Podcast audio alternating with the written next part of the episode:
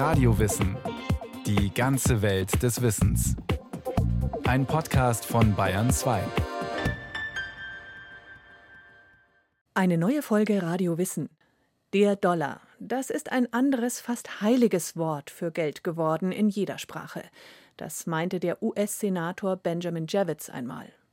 Die USA sind sehr selbstbewusst im Hinblick auf ihre Währung und scheuen sich auch nicht, sie für die eigenen Interessen einzusetzen. Aber wird der US-Dollar auch künftig die weltweite Nummer eins bleiben?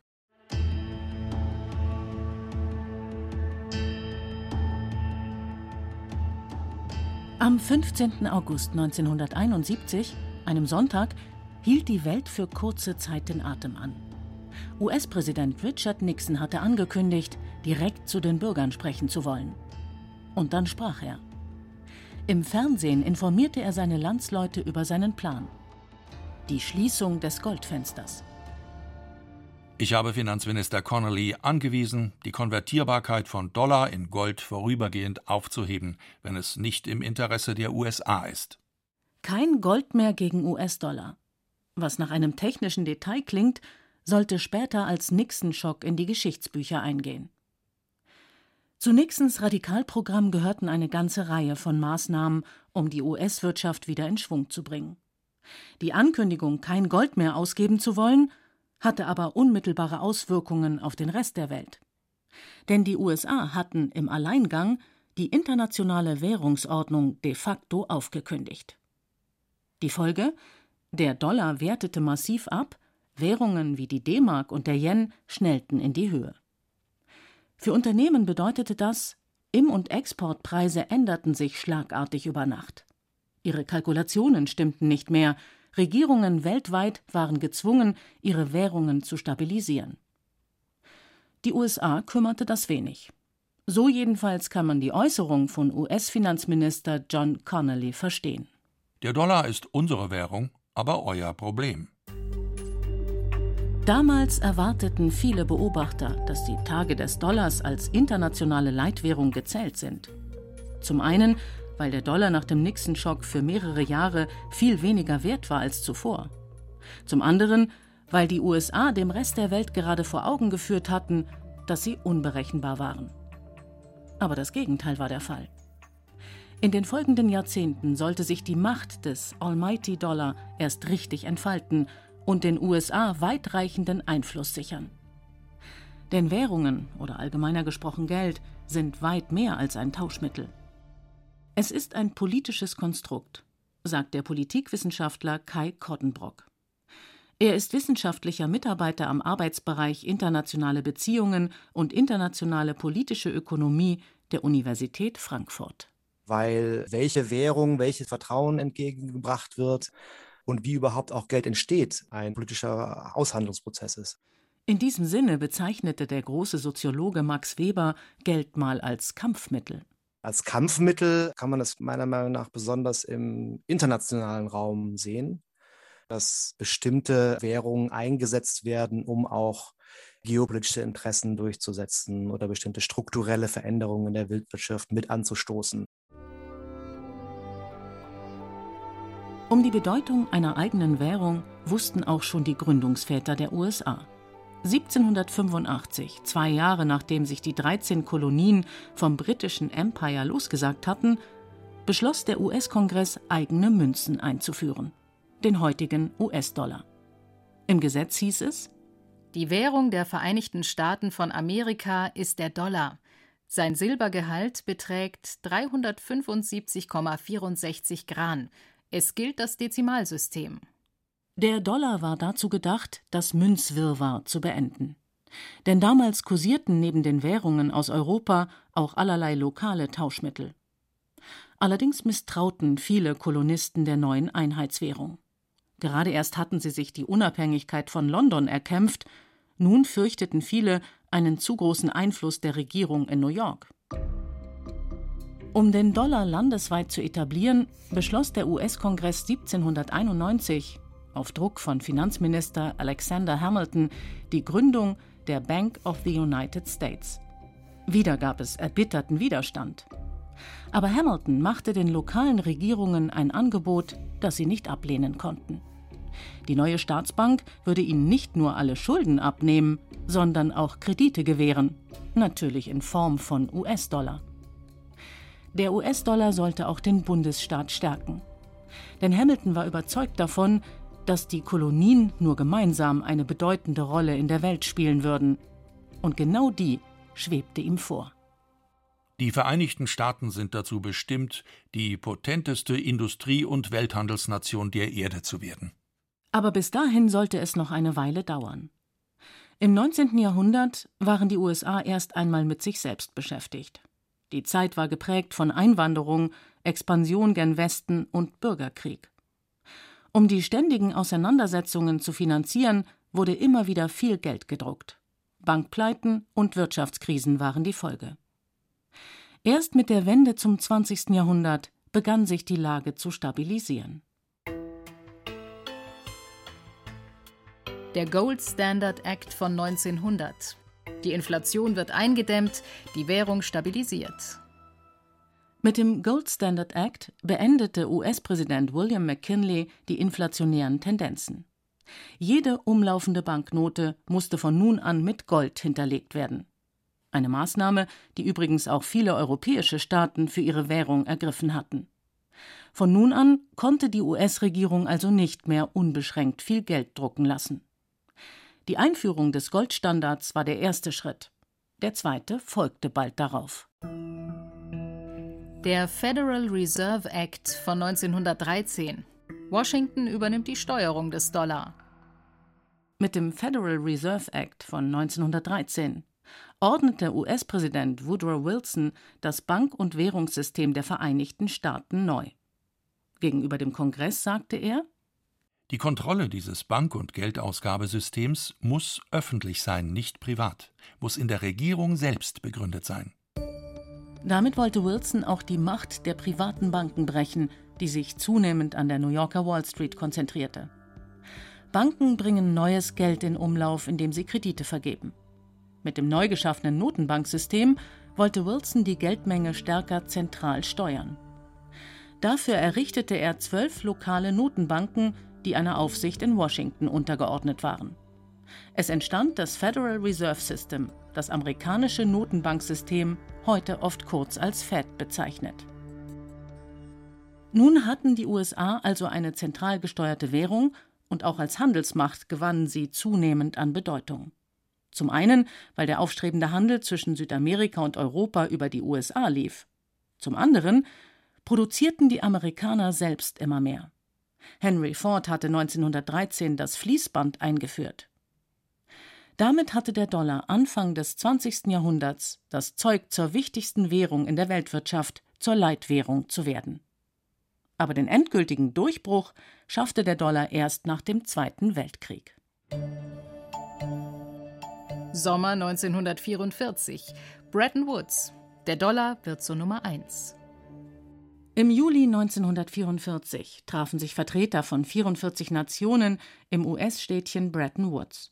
Sie wollten für die Zeit nach dem Krieg festlegen, wie der internationale Handel abgewickelt werden soll. Ob es also einen neuen Goldstandard oder feste Umtauschkurse für die Währungen geben soll. Anders als heute ging man damals davon aus, dass Wechselkurse, die sich einfach frei am Markt bilden, unweigerlich ins Chaos führen würden. Zwei Personen dominierten die Verhandlungen. US-Finanzminister Harry Dexter White und der britische Starökonom John Maynard Keynes, beide mit sehr unterschiedlichen Vorstellungen, wie das künftige Weltwährungssystem aussehen soll. Keynes wollte eine Art künstliche Währung schaffen, den Banker. Und diese Weltwährung war wirklich nur eine Verrechnungseinheit, wo alle Welthandelsströme in dieser Verrechnungseinheit Banker abgerechnet worden wären und automatische Stabilisierungsmechanismen bestanden hätten bei zu großen Handelsüberschüssen oder Handelsdefiziten. Auf diese Weise hätte kein Staat übermäßigen Einfluss auf den internationalen Zahlungsverkehr und damit letztlich auch auf die Weltwirtschaft gehabt. White hingegen wollte den Dollar zum Mittelpunkt zu einer Art Fixstern machen, um den alle anderen Währungen kreisen. Nach zwei Wochen zäher Verhandlungen setzte er sich durch. Wobei manche meinen, das Abschlussdokument von Bretton Woods sei so kompliziert gewesen, dass am Ende niemand mehr durchgeblickt hat. außer den Amerikanern, die es verfasst hatten. Fakt ist jedenfalls, das Kräfteverhältnis in der Welt hatte sich zu diesem Zeitpunkt bereits verändert. Großbritannien, das bis dahin an erster Stelle gestanden hatte, wurde verdrängt.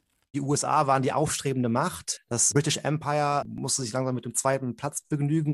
Und die USA haben einfach gesehen, sie brauchen keine internationale Verrechnungseinheit, weil das wäre ein Instrument gewesen, den relativen Stellenwert von UK viel größer zu halten, als er sein müsste.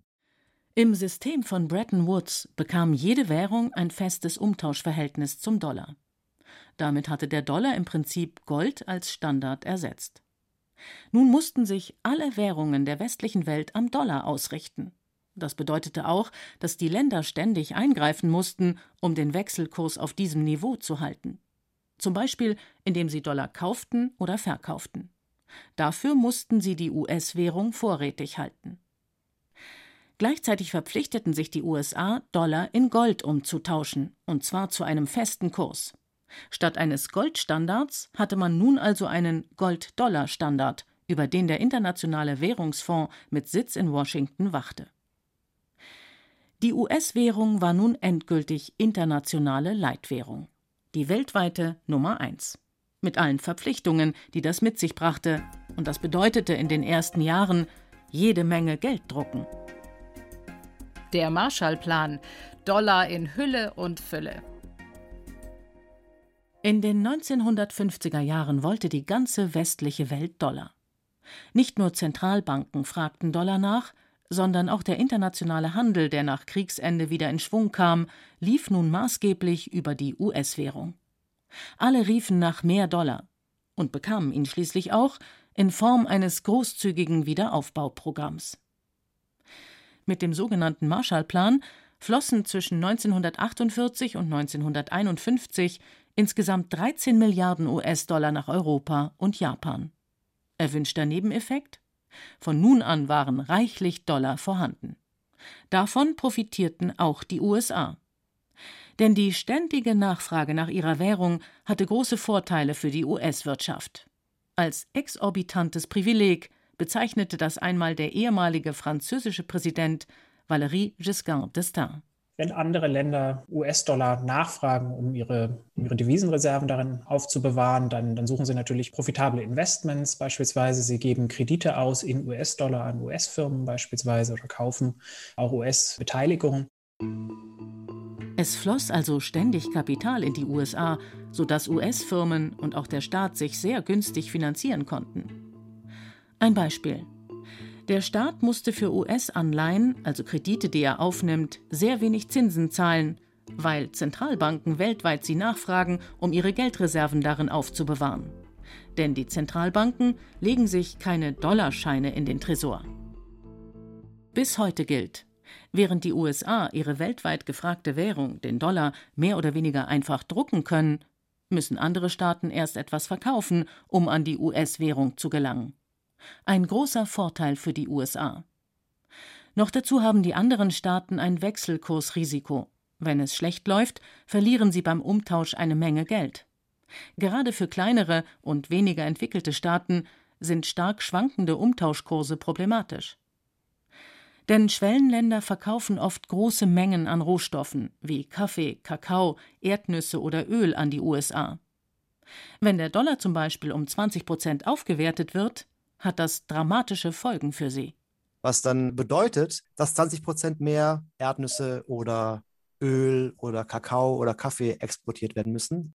Hinzu kommt, dass viele dieser Länder bei den USA verschuldet sind. Steigt der Wert des Dollar, dann steigt auch der Wert ihrer Schulden. Das war zum Beispiel 1979 der Fall, als US-Notenbankchef Paul Volcker eine äußerst restriktive Geldpolitik durchgesetzt hat.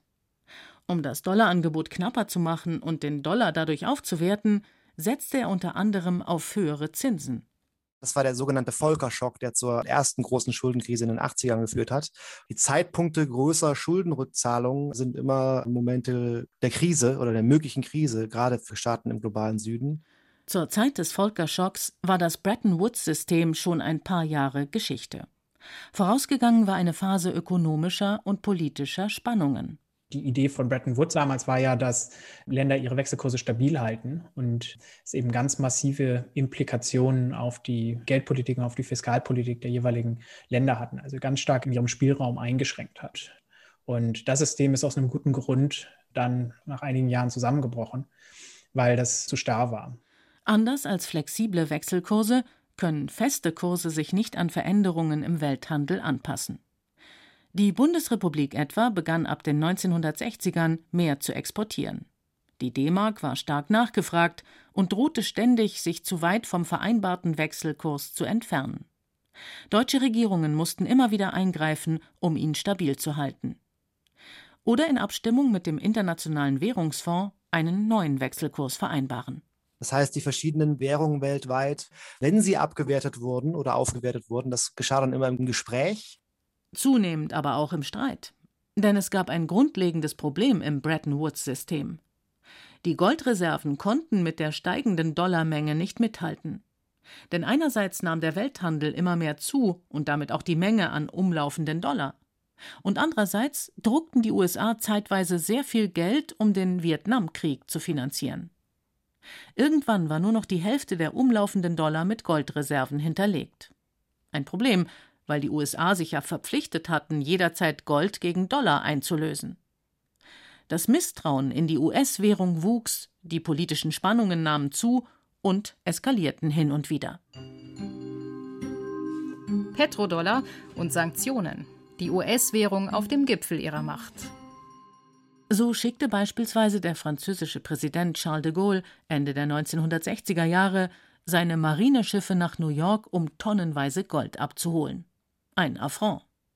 Frankreich hatte sich mit der dominanten Rolle des Dollar nie so richtig anfreunden können. Irgendwann war aber allen klar, das System von Bretton Woods ist nicht zu halten.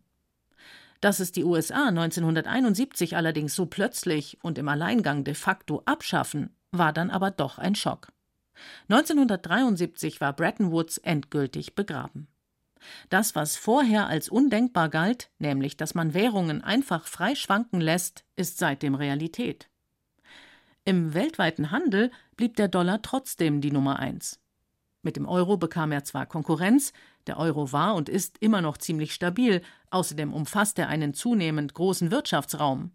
Dennoch blieb die US-Währung weiterhin internationale Leitwährung. Auch weil die USA ihre Vormachtstellung zu verteidigen wussten, vor allem in wichtigen Bereichen wie dem Ölmarkt. Öl ist ja der wichtigste weltweit gehandelte Rohstoff. Wenn die OPEC-Staaten entscheiden würden, jetzt in Renminbi oder Euro ihre Ölgeschäfte abzuwickeln, wäre das eine substanzielle Schwächung der Dollardominanz, weil das reduziert dann die, die globale Notwendigkeit, den Dollar auch zu benutzen. Rohöl wird seit Anfang der 1970er Jahre in Dollar notiert.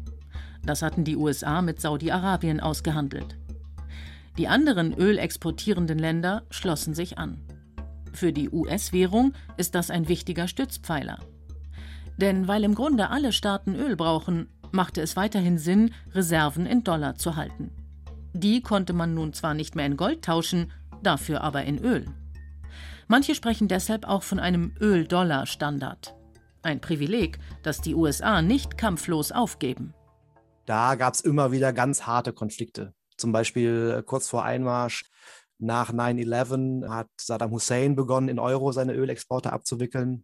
Eine weitere Provokation in der ohnehin schon aufgeheizten Stimmung. 2003 sind die USA in den Irak einmarschiert und haben das Regime von Saddam Hussein gestürzt. Damit war auch das Vorhaben, Öl in Euro zu handeln, passé. Das war sicherlich auch ein willkommener Nebeneffekt dieses Regime Changes dort, dieses Projekt einzustampfen. In ähnlicher Weise nutzen die USA die Vormachtstellung ihrer Währung auch, um Sanktionen weltweit durchzusetzen. Das ist einer der größten außenpolitischen Machtfaktoren, den die USA haben. Und das wird im, im großen Stil so seit den 90ern genutzt. 2018 etwa hat der ehemalige US-Präsident Donald Trump Sanktionen gegenüber dem Iran verhängt. Das Handelsverbot gilt für US-Firmen, betrifft aber auch Unternehmen, die mit den USA handeln wollen. Das hat Trump gegenüber anderen Firmen unmissverständlich klargemacht. Wenn ihr Geschäfte mit dem Iran macht, der unter amerikanischen Sanktionen ja steht, dann werdet ihr möglicherweise vom amerikanischen Markt ausgeschlossen, dürft dort große Strafen erwarten und werdet möglicherweise tatsächlich vom Dollarsystem ausgeschlossen. Für international tätige Firmen und Banken käme das einer Bankrotterklärung gleich. Denn beispielsweise rechnen auch die internationalen Clearingstellen, bei denen Im- und Exporte registriert werden, in der US-Währung ab, und die könnten die Firmen dann nicht mehr nutzen. Deshalb hat die EU damit begonnen, einen alternativen Kanal aufzubauen. Seit 2019 gibt es Instex. Das Kürzel steht für Instrument in Support of Trade Exchange. Über Instex können europäische Firmen handeln, ohne den sonst allgegenwärtigen Dollar zu benutzen. Ich muss allerdings auch dazu sagen, dass es bisher nicht sonderlich gut funktioniert. Also es gibt ganz, ganz wenige Geschäfte, die bisher wirklich über diese alternativen Kanäle laufen. Konkurrenz bekommt die US-Währung mittlerweile auch aus Asien. China ist die neue aufstrebende Handelsmacht in der Welt. Hat die chinesische Währung das Zeug zur neuen Weltleitwährung? Derzeit äh, muss man ganz klar sagen, dass nicht damit zu rechnen ist, dass der Renminbi in absehbarer Zeit und unter den aktuellen Voraussetzungen zu einem ernsthaften Konkurrenten für den US-Dollar werden könnte. Sagt die Politikwissenschaftlerin Sandra Heb. Sie ist Professorin für Wirtschaft und Gesellschaft Chinas an der Hochschule Bremen. Denn China reguliert sein Finanzsystem stark. Kapital darf nur in begrenztem Umfang aus dem Land abfließen. Das bedeutet wiederum, dass ausländische Investoren keine Garantie haben, dass sie ihr in China angelegtes Geld jederzeit wieder abziehen können. Regional dürfte die chinesische Währung in den nächsten Jahren aber dennoch eine größere Rolle spielen und dann in Beziehungen mit beispielsweise Russland, also sozusagen ein Allianzsystem dadurch zu stärken, dass man auch gemeinsam Handel in Renminbi macht, dass dann beispielsweise Sanktionsandrohungen der USA nicht in dem Maße beißen. Auch wenn der Einfluss von Renminbi und Euro wächst, vom Thron stoßen werden sie den Dollar in absehbarer Zeit nicht. Ja, also ich denke, wir werden die Tendenz sehen, dass sich die Welt mehr zu einer Multiwährungswelt entwickelt, also dass beispielsweise die Rolle des Renminbi im Laufe der Zeit steigt. Wir werden sehen, wie stark. Ähm, es kann gut sein, dass die auch langfristig, ähnlich wie der Euro, eine wichtige, aber nicht eben die wichtigste Rolle spielt. Die Hauptrolle wird wohl in absehbarer Zeit weiterhin der US-Dollar spielen.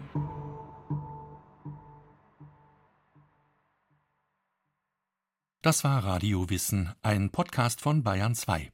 Autorin dieser Folge Maike Broska. Regie führte Sabine Kienhöfer.